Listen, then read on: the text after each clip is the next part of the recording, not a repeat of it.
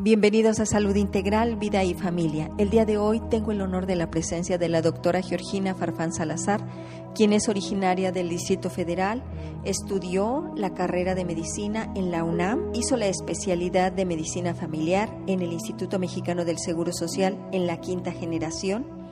Está jubilada desde hace nueve años de esa misma institución, donde tuvo diez cargos directivos diferentes. Es conferencista en congresos nacionales e internacionales dirigidos a médicos familiares. Es autora y editora de libros, fundadora y presidenta del Colegio Mexicano de Medicina Familiar AC, del Consejo Mexicano de Certificación en Medicina Familiar AC y de la Confederación de Médicos Familiares AC. También fundó y ha pertenecido a la Asociación Mexicana de Médicos Generales y Familiares AC. Doctora Farfán, muchísimas gracias por esta entrevista que nos otorga a Salud Integral, Vida y Familia. Y sin duda, un tema importante el que ayer trató en el primer día del Congreso de Medicina Familiar celebrado en Querétaro, Querétaro. Un honor tenerla para estos micrófonos. Díganos usted, ¿qué tema fue el que trató, doctora? Fue una sátira en relación a cómo arruinarle la vida al paciente. ¡Wow! Muy fuerte, muy fuerte. Estuvo fuerte, porque por ahí me dijeron, la primera participación fue una doctora que dijo que le había llegado muy, muy hondo lo que estábamos diciendo, porque nos reflejábamos en esa sátira.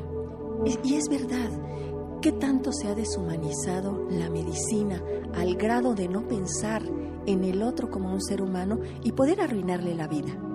Sí, yo pienso que sea, esto es algo que no nada más afecta a los médicos familiares, sino a todos los médicos.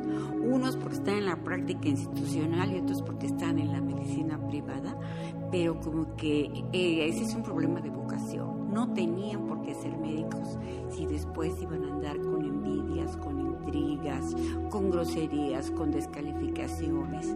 Eh, el filtro para estudiar medicina no es precisamente una personalidad altruista. ¿Qué características debería tener el médico que quiere dedicarse a esta noble profesión? Primero que tenga mucha capacidad de trabajo, o sea, que sepa que a veces va a tener hora de entrada, pero no tiene hora de salida, como sucede con otros muchos especialistas. La otra es una verdadera vocación, compasión por el ser humano, el deseo de dar, el deseo de cuidar, el deseo de acompañar y no ser egoísta, porque pienso que en el egoísmo es donde se pierden muchos. Sí, definitivamente. Creo que esta es una de las profesiones en las que debemos reflexionar mucho si quiero dedicarme a esto. En otros años, el médico, y en especial hablemos del médico de familia, era el médico de cabecera, era el consejero, era una figura importante dentro de la familia. Y se ha perdido esto, doctora. Sí, yo creo que sí. Tiene mucho que ver la institucionalidad, porque yo creo que a nivel de la medicina privada, yo conozco médicos que van a hacer visitas a domicilio y que los adoran sus pacientes y que siempre están teniendo ingresos económicos nada más con visitas a domicilio, pero en la institución se diluye la responsabilidad. El día de hoy me ve un médico, ese médico sale de vacaciones, este llega otro médico, ese médico se cambia de unidad, entonces este viene otro médico, no hay una responsabilidad en realidad un compromiso frente a los pacientes. ¿Qué se podría hacer? Sabemos que el número de pacientes, la población en general a nivel mundial, y hablemos de México, se ha incrementado y la medicina social se creó como para atender a estos grupos desprotegidos. ¿Se podría recuperar, doctora, a nivel institucional esta figura? Yo creo que sí se, debería de, recuperar en las instituciones eh, todo esto de la medicina familiar y de la relación médico-paciente. Y esto se podría hacer a través de talleres de reflexión como grupos eh, de autoayuda entre los mismos médicos y analizar todos los errores que cometen. El día de ayer en este taller que tuve eh, muchísima gente, yo calculo por arriba de, de 120 personas que estaban sentados en las escaleras en la parte alta y todo esto, este, ellos mismos dijeron que se veían retratados en lo que yo estaba presentando porque yo dije, a lo mejor se van a ofender porque está fuerte lo que le decía, está fuerte el escrito. Yo dije, se van a ofender, no se ofendieron no se ofendieron, al contrario, aceptaron toda la serie de errores. Y yo finalmente les pregunté, y ahora ya lo saben y ya lo analizaron, ¿y ahora qué van a hacer? Entonces ellos cayeron en cuenta que lo que podían hacer es llevarse el documento y hacer otros talleres ellos en sus lugares de origen lo cual no requiere gran preparación ni cierta personalidad, porque nada más es, bueno, ¿y qué piensan ustedes de lo que acaban de leer? Y ya, ahí sale la reflexión y ahí les cae el 20. Doctora, se requiere valentía para enfrentar este tipo de temas, porque habitualmente en los congresos presentamos lo bonito, lo actual, lo que está sucediendo, y no confrontamos a la conciencia del público al que nos estamos dirigiendo.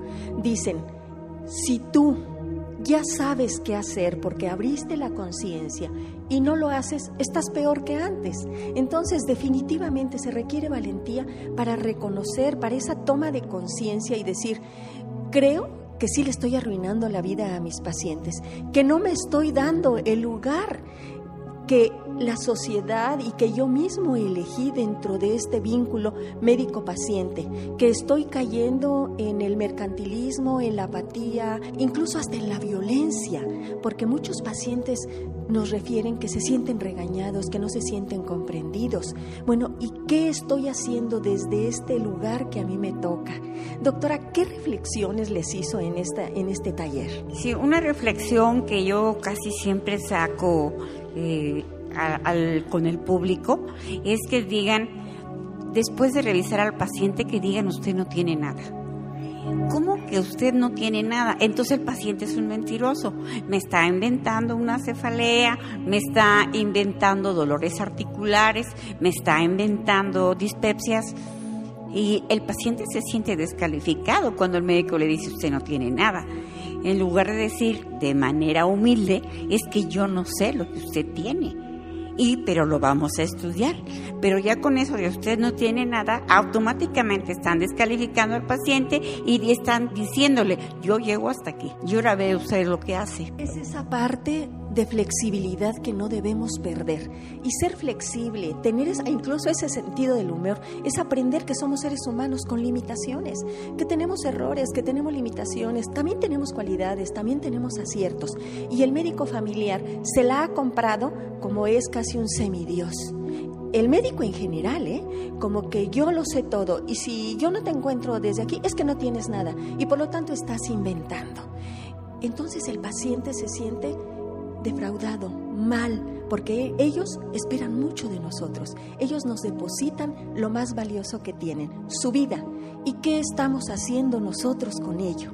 Hay que tomar una reflexión y decir, como usted muy bien lo dijo, doctora, ¿sabes qué? No sé hasta ahorita qué tienes, pero podemos recurrir a, estudios, a otros, otros profesionales de la salud para ver qué podemos hacer por ti. Entonces el paciente se va a sentir acompañado, comprendido, contenido, porque es esa parte humana que te estoy entendiendo, que sí sé que te duele, que sí sé que estás sufriendo y que estás pidiendo ayuda, y te estoy comprendiendo, me estoy poniendo en tus zapatos y voy a hacer desde lo que a mí me toca lo mejor. Qué importante sería que tomásemos esta reflexión, doctora. Yo pienso que sería primordial. Si yo no me identifico en lo que presentábamos ayer como una sátira, si yo no me identifico en eso, entonces estoy fuera del problema. O sea, no, eso es para otros, eso no es para mí. Entonces lo primero es que me tengo que identificar, que yo también pertenezco y que yo también he cometido algunas eh, situaciones hasta de violencia psicológica con los pacientes que atiendo. Pero en, disculpa de todo esto, yo creo que también hay médicos fabulosos como médicos de primer nivel. Sí, y yo los conozco, yo como paciente he tenido mis médicos familiares que yo quiero mucho, que aprecio. ¿Por qué? Porque se han puesto compasivos conmigo, se han puesto en mis zapatos y saben que cuando enferma un médico, ese médico va a magnificar lo que tiene Entonces, yo creo que como decimos una cosa, tenemos que decir las cosas buenas. Y hay, hay médicos muy, muy compasivos, este, muy humildes en cuanto a su conocimiento y su actuar. Y esos deberían de servir de modelos. Por desgracia, si entre 10 hay dos incompetentes para dar consulta de primer nivel, todos los ocho que restan pues también están medios con la misma vara y no debería de ser así. Exactamente, doctora. Este foro sirvió para que tomasen conciencia todo este número, porque es un número muy grande de médicos de primer nivel de atención. Y para nuestro público, estos médicos de primer nivel de atención son tanto médicos familiares como médicos generales. Y no sé usted qué opine, pero me da la impresión que en ese, en ese ámbito dentro del que actúa el médico familiar y general, que resuelve el 85% de la problemática que tenemos de demanda, esa segmentación que se ha hecho de la medicina, en donde ahora ya alguien es cardiólogo, pero ya nada más intensivista, o esa fracción ha perdido la visión general que nosotros como médicos familiares sí tenemos. Y no nada más desde el punto de vista orgánico, sino desde el punto de vista humano. Ver al paciente con, no nada más con sus dolencias físicas, sino también con sus emociones alteradas, con sus dolores del alma, con sus problemáticas familiares, laborales, etcétera. ¿Qué opina al respecto, doctora Farfán? Sí, este, eh, cuando nosotros mandamos a un segundo nivel o a un tercer nivel, eh, seguramente que van a fraccionar al paciente, porque el cardiólogo no le va a haber un problema de urticaria ni gástrico, entonces me lo va a regresar. Y ahí viene el paciente y volvemos a empezar, pero ahora con otra patología. Ahora, uno lo ve clarísimo cuando un paciente ya, una persona de la tercera edad, va con diferentes especialistas y regresa con cinco o seis recetas de dos medicamentos cada uno. Entonces una persona eh, que ya tiene problemas de concentración y un poco de, de desmemoria, resulta que tiene que estarse tomando sus 12 medicamentos, sus 14 medicamentos, como lo ordenó cada uno. Y entonces nosotros tenemos que pues hacer un recorte, hacer una conciliación, qué medicamentos va a tomar. Pero el paciente con justa razón nos va a decir, pero si me lo recetó el endocrinólogo, ¿y usted por qué me lo quita? Pero nosotros somos, nos damos cuenta de la polifarmacia en los pacientes de la tercera edad. Doctora, esta es otra forma de perjudicarle la vida al paciente donde yo lo veo solo desde el órgano y no desde el punto de vista integral, pero si yo tengo la confianza en mi médico familiar, incluso nos han llegado, doctora, en que nos dice, a ver, doctora, usted ya me mandó con todos estos especialistas, pero yo quiero que usted me diga qué medicamentos sí me puedo tomar. Es esa la confianza que debemos tener y ganarnos con nuestro paciente, porque entonces este paciente va a seguir nuestras indicaciones y nosotros vamos a pasar con nuestros filtros que sí es indispensable y que no, si no, sí le estamos perjudicando la vida al paciente. Y el médico familiar está presente siempre. Se lo prestamos a un, a un segundo nivel o a un tercer nivel para, para que nos den su opinión desde el punto de vista que a ellos les toca, pero me lo regresan y entonces yo voy a decidir cómo seguimos. ¿Qué otra forma tenemos, doctora, de, de acuerdo a su taller de ayer, de perjudicarle la vida a nuestros pacientes? La otra situación que estaba yo comentando, cuando yo fui directora de dos unidades de medicina familiar, no había para la exploración del paciente, sobre todo una paciente ginecológica, no había ropa para que se pusiera y entonces tenía que desvestirse delante del médico. Tenía que salir con la ropa interior del vestidor para que la revisara el médico. Y entonces muchos médicos aprovechan para decirle, pero mire nada más qué gorda está, mire con esa bola que tiene ahí tan fea. Entonces yo creo que las instituciones no nos ayudan a ver de la misma manera a un paciente, a una paciente en el primer nivel que en el segundo y el tercer nivel. Yo en segundo y tercer nivel siempre me han dado una bata para explorarme pero en el primer nivel no hay una bata para exploración. Y, ahí la gente le da mucha vergüenza, porque sí está enferma, pero también tiene vergüenza. Claro, definitivamente, y estamos teniendo una falta de respeto, y eso no es ético. El respeto ante todo, ante nuestros pacientes. Y esa circunstancia de que ahorita estés con esa obesidad o sobrepeso, me debe gritar que algo estás llenando dentro de tus emociones, qué vacíos estás teniendo para haber llegado a esta circunstancia de no amarte, de no cuidarte. Y si yo, lejos de entender esto, la voy a descalificar, la voy a juzgar, ¿cómo se va a sentir en su autoestima esta paciente? ¿Qué confianza me va a tener? ¿Qué respeto incluso me va, me va a tener? Por eso hemos deteriorado esta imagen, doctora. Qué importante, de verdad, para mí ese taller me pareció magnífico porque tocó fibras muy sensibles, pero ojalá y doctora se despierte la conciencia, la conciencia del cambio. Hasta ahorita lo he hecho mal. Dicen, todo lo aprendido es sujeto de desaprender. ¿Y de quién depende? Pues de cada uno y de la conciencia que yo tome. Doctora, ¿Cómo vio la respuesta de estos médicos eh, cuando usted empezó con este tema y cómo continuó su observación? Usted tiene experiencia en muchos foros y yo decir que la doctora Farfán va a dar una conferencia o un taller es garantía de que la gente está a la expectativa. Pero eso mismo le permite a usted tomar estos temas incluso tan difíciles. ¿Cómo vio esta involucración de los médicos en su taller? Fíjese que al principio se estaban riendo porque es muy chusco este taller. Y entonces los puse a leer, la gente que quisiera leer. Al principio se reían, pero conforme fuimos avanzando se fueron quedando callados. Les fueron cayendo los 20. Sí, yo dije al final, a ver, entonces ahora díganme ustedes de lo que acabamos de leer, ¿qué piensan? Y le digo, la primera respuesta es decir, no, es que nos sentimos en el lugar de esos pacientes que se describen en ese escrito. Y entonces yo les insistía, miren, hay un párrafo que dice que no hay que tutear al paciente. La mayoría de nosotros tutea al paciente y nos molestamos si el paciente nos habla de tú.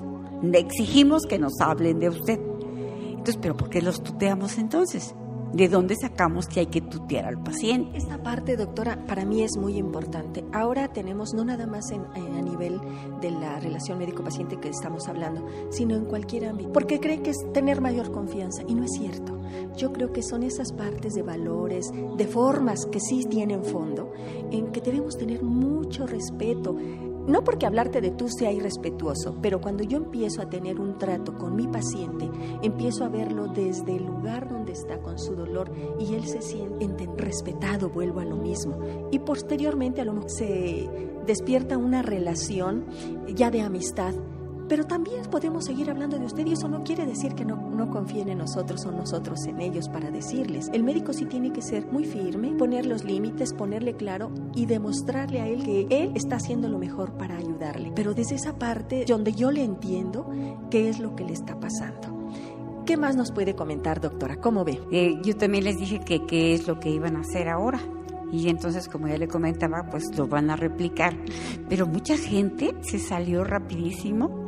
Espero que hoy se acerquen algunos más porque seguramente sí han de haber sentido muy hondo lo que lo que nosotros estábamos diciendo como que estaba mal. En este escrito que está se, se hizo esto por un médico familiar argentino y su ayudante. Esto, ambos eran del hospital italiano de la ciudad de Buenos Aires el doctor Jorge Galperín, desgraciadamente ya falleció, me entregó ese documento a mí en alguno de los congresos que hubo en Argentina y me dijo, mira Georgina, yo sé que tú sí te vas a atrever a usar. Se dice, muchos lo tiran a, broma y que fue para divertirnos, pero yo sé que tú sí lo vas a hacer y tú sí lo vas a utilizar. Y bueno, yo cada vez que he podido, pues yo utilizo ese escrito y me sirve para hablar de relación médico-paciente y donde siempre le decimos al médico, que su primera característica es ser compasivo y tener empatía. Él se tiene que poner en los zapatos del paciente y eso nos sucede también cuando nosotros somos pacientes y cuando vamos a una institución y nos hacen lo mismo que nosotros hemos hecho. Quisiéramos tener un médico compasivo y no nos lo encontramos con un médico compasivo. Pero lo que es peor, tenemos residentes, estudiantes de las diferentes especialidades y el médico de base es el modelo. Y si el modelo se porta despóticamente, también lo aprende el residente.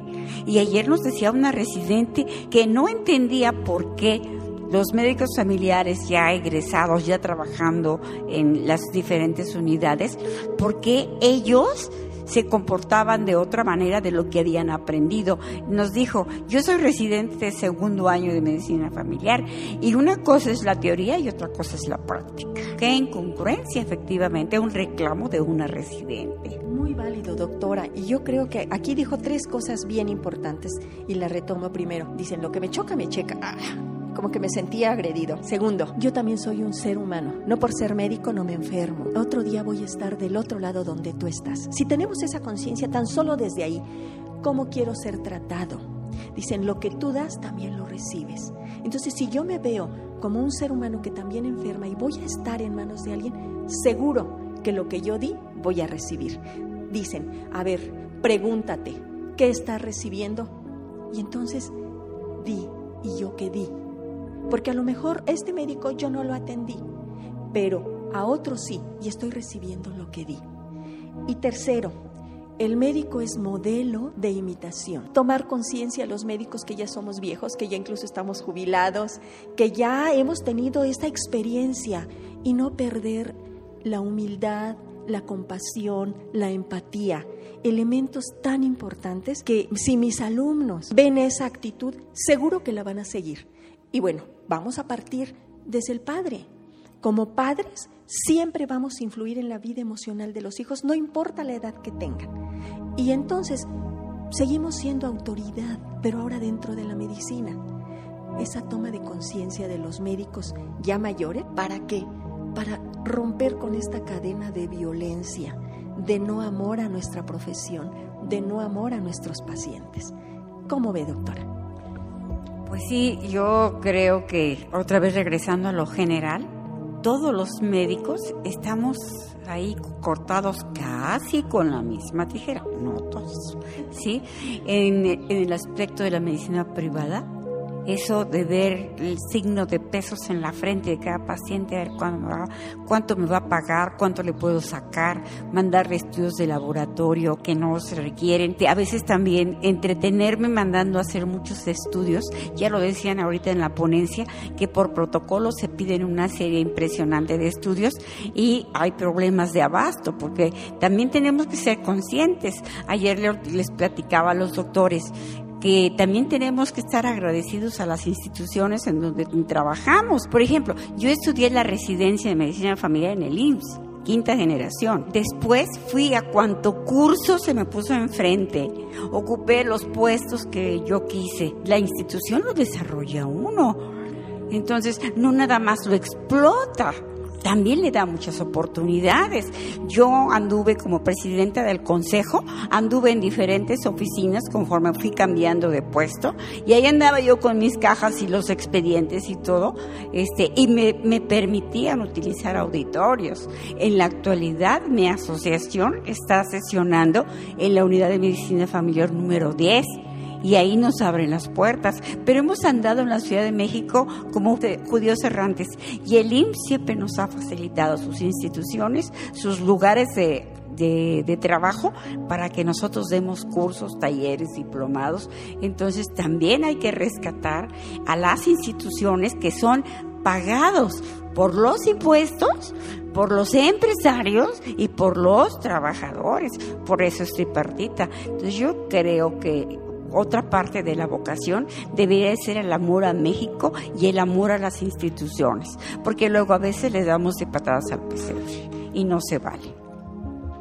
Definitivamente, doctora, esto que usted nos está diciendo tiene que ver con el agradecimiento. Y dicen que el agradecimiento es la memoria del alma.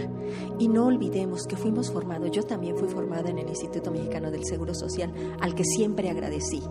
Y entonces cuando uno agradece, cuida y desde nuestra trinchera hacer lo mejor posible también en cuanto a recursos. Y sí, definitivamente, doctora, ya nos fuimos como que a otro tema, pero es importante despertar esa conciencia, porque la mayoría de médicos que están aquí en este Congreso Nacional de Medicina Familiar en la ciudad de Querétaro son médicos que trabajan en instituciones. Y también desde ahí agradecer, cuidar y amar la profesión que tenemos y dar el mejor ejemplo, doctora. Doctora, pues para Salud Integral, Vida y Familia ha sido un honor el que usted nos haya permitido compartir esta entrevista del taller que ayer tuvo mucho éxito y que despertó conciencias, doctora. ¿Algo que usted quiera agregar? No, pues muchas gracias por la entrevista. Yo todo lo que yo pueda ayudar, decir, después imagínense casi de 40 años de médico y unos 35 de médico familiar, pues yo todavía sigo trabajando mucho en la asociación a la que pertenezco y bueno, pues ahí estoy como amiga de todos. Gracias, doctora, nuevamente. Bien, amigos, pues esto es todo. Muchísimas gracias por la escucha y espero que sea valorada en lo que es esta entrevista a la doctora Georgina Farfán Salazar. Muchísimas gracias. Que tengan un excelente día.